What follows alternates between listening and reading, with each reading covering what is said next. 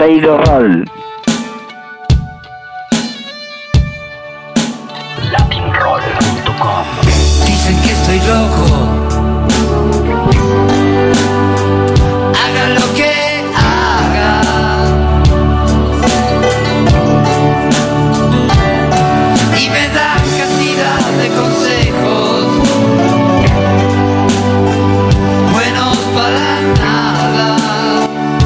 Pensando, hablando un poquito también de estas canciones, eh, veo en el disco que hay canciones en español y canciones en inglés. ¿Cómo fue esta decisión de hacerlas? ¿Cómo las elegiste? Esta ciudad donde nadie duerme, la City. También quería Eh. preguntarte eh, sobre la canción que elegiste de John Lennon, del Final Fantasy este, el eh, Mirando las Ruedas. Bueno, la de Lennon la elegí porque me elegí la canción a mí, porque me siento muy identificado con esa canción, porque por mi historia me pega. Y eh, después hay, hay una que, que está en un disco de Pete y Ronnie Lane. ¿Y qué más? ¿Qué te puedo decir? ¿Cuál es la que, que me preguntaste? Eh, La de Lennon. Ah, ¿por qué canto en inglés? sí, En inglés canto más fuerte y creo que canto mejor. Y creo que, por un lado, es hora de cerrar el rock nacional. No sé, a mí me suena ya el rock nacional como si fueran los chachaleros, como algo prehistórico.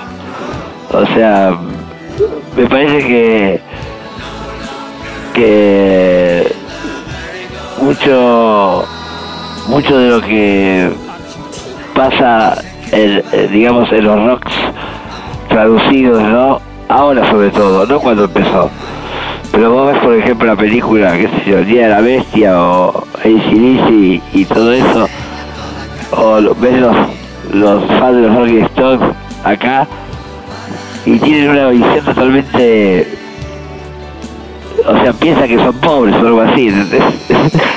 Es, es- es como, como un cliché. Entonces me salió, me salió cantar esas canciones en inglés y, y me gustaría hacerlas. Olga me dice, ya que traducís tantas canciones de inglés a castellano, ¿por qué no haces al revés? No sé, espero que... En España tiene mucho problema con el idioma, ¿no?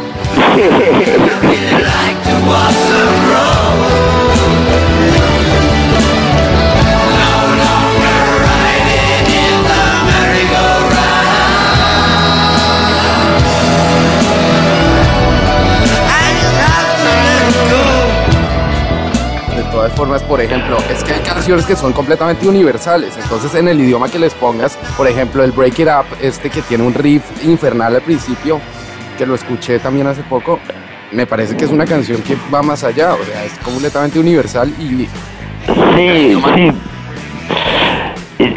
Pero es que es lo que te digo, este, Break It Up solamente podría ser así, no sé, es como que no, o sea, me gusta cantar en inglés y ya pasó la guerra de Malvinas y yo toda esa pelotudez y creo que si tengo algo que ver con, con la invención del rock nacional también lo puedo desinventar. Es un chiste, ¿no? No, pero eh, en parte es muy cierto, Charlie, y quiero preguntarte por eso, porque finalmente no es tanto que tengas que ver con el rock nacional, sino que podríamos decir que eres padre creador del rock argentino. ¿Y quién mejor que tú para evaluar qué ha pasado con el rock y qué es lo que está pasando en este momento? ¿Tú cómo percibes esa escena nacional? Nos decías ahorita que no hay que hablar de rock nacional, pero quiero preguntarte cómo percibes ese sonido que hay en estos momentos en Argentina. Eh, me parece que está acorde con lo que pasa en, en el mundo.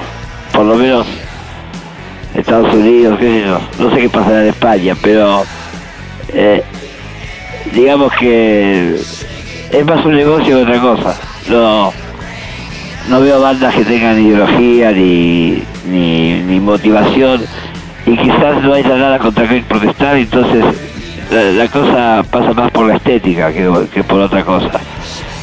Igualmente la estética está bastante rara, pero estamos en la época del gran hermano. Los In Excess consigue cantante, viste, eh, haciendo casting por televisión. Muy raro. No sé, ya me pusiste tu visión, pero no encuentras nada rescatable dentro del nuevo rock que se hace actualmente, no sé, los Franz Ferdinand o los Arctic Monkeys o alguna de estas cosas de escena indie, de pronto más alternativa que alguna vez hayan llegado a tus orejas y hayas dicho como, hey, bueno, aunque sea rescató algo. No, es que la música no es aunque sea. Una cosa te atrapa o no te atrapa. Claro, claro. Y, y para mí, no quiero. Para mí, alternativo quiere decir casi bueno. Se dice el chiste. Eh, eh, alternativo para mí es casi nuevo. Casi bueno. O sea, es. es- me gustan algunas cosas, pero. qué sé yo. Nirvana me gustaba, pero hace mucho, ¿no? No, no, no siento que, que los grupos tengan rock. O sea, no sé, todos toman agua, están casados, no se cogen a las groupies, son un plomo.